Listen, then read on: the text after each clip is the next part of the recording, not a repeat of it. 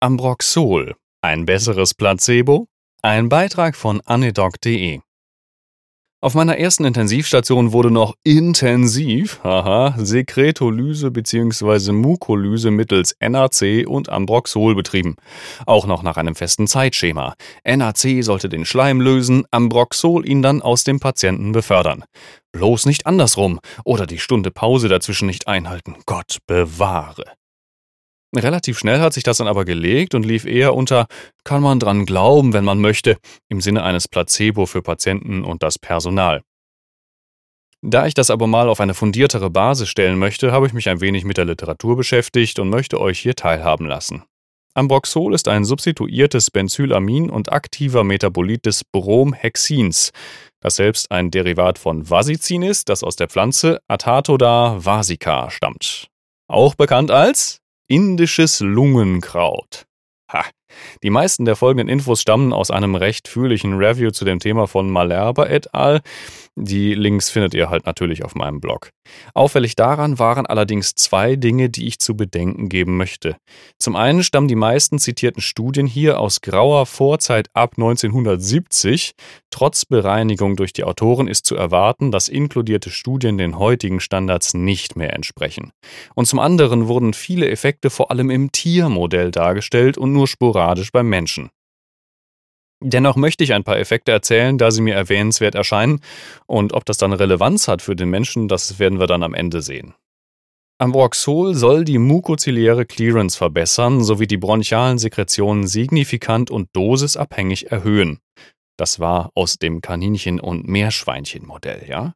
Das gute Zeug soll ebenfalls die Surfaktanproduktion anregen. Das geschieht über Stimulation der Pneumozyten Typ 2.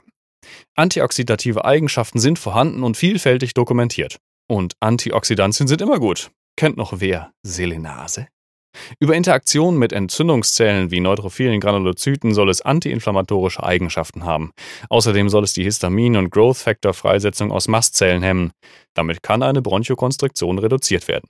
Außerdem ist es offensichtlich ein potenter Hemmstoff der spannungsgesteuerten Natriumkanäle und damit ein Lokalanästhetikum. Haupteinsatzort dafür sind im Übrigen Halsschmerzen, weil es als OTC-Medikament frei verkäuflich in den Apotheken angeboten wird.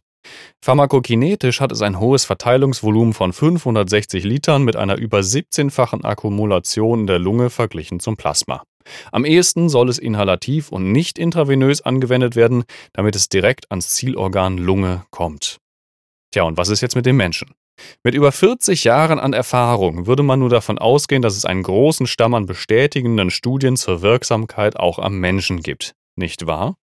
Die bisher dargestellten Effekte stammen alle, soweit ich das verstanden habe, aus dem Tiermodell. Also was ist denn jetzt mit dem Menschen? Es gab genau drei Studien, die unsere gewünschten kurzfristigen Effekte im Sinne von Expektoration, Reduktion von Sputumvolumen und Viskosität zeigten. Nicht besonders viele und nicht besonders überzeugend. Bei Langzeitanwendung und COPD scheint es die Rate an Exazerbation zu senken. Zumindest an dieser Stelle überlegenswert, wenn man Hausarzt wäre. Das werden aber wohl die wenigsten Leser dieses Blogs sein. Tatsächlich interessant für uns ist aber, dass Ambroxol scheinbar die Wirksamkeit von Antibiotika erhöht. Das könnte auf Intensivstation vielleicht doch relevant sein. Aber auch da würde ich einschätzen, dass noch wirklich weitere Studien erforderlich sind. Ich meine, das ist ein Ergebnis aus einer Studie, nicht wahr? Wenn man sich das Review von Malerba anschaut, könnte man auf die Idee kommen, dass jetzt jeder Patient unbedingt Ambroxol bekommen muss. Es hat ja so viele tolle Effekte. Ich denke aber eher, dass die Übertragung vom Tiermodell auf den Menschen nicht so recht funktioniert hat. Die messbaren Verbesserungen beim Menschen scheinen nicht so klinisch apparent oder relevant zu sein, wie man sich das erhofft hat.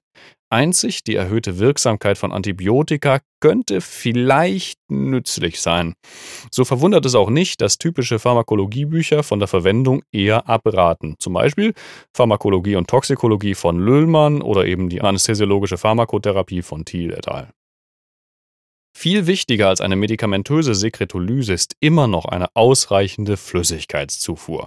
Laut Lüllmann auch ausnahmsweise mit, Zitat, Rum oder Arak zur Geschmacksverbesserung. Ansonsten halt mit Lindenblüten, Fliederbeeren, Meersalz. Man könnte auch einfach ein Glas Wasser trinken, aber hey, die Ideen fand ich auf jeden Fall unterstützenswert, klar. Immer her damit.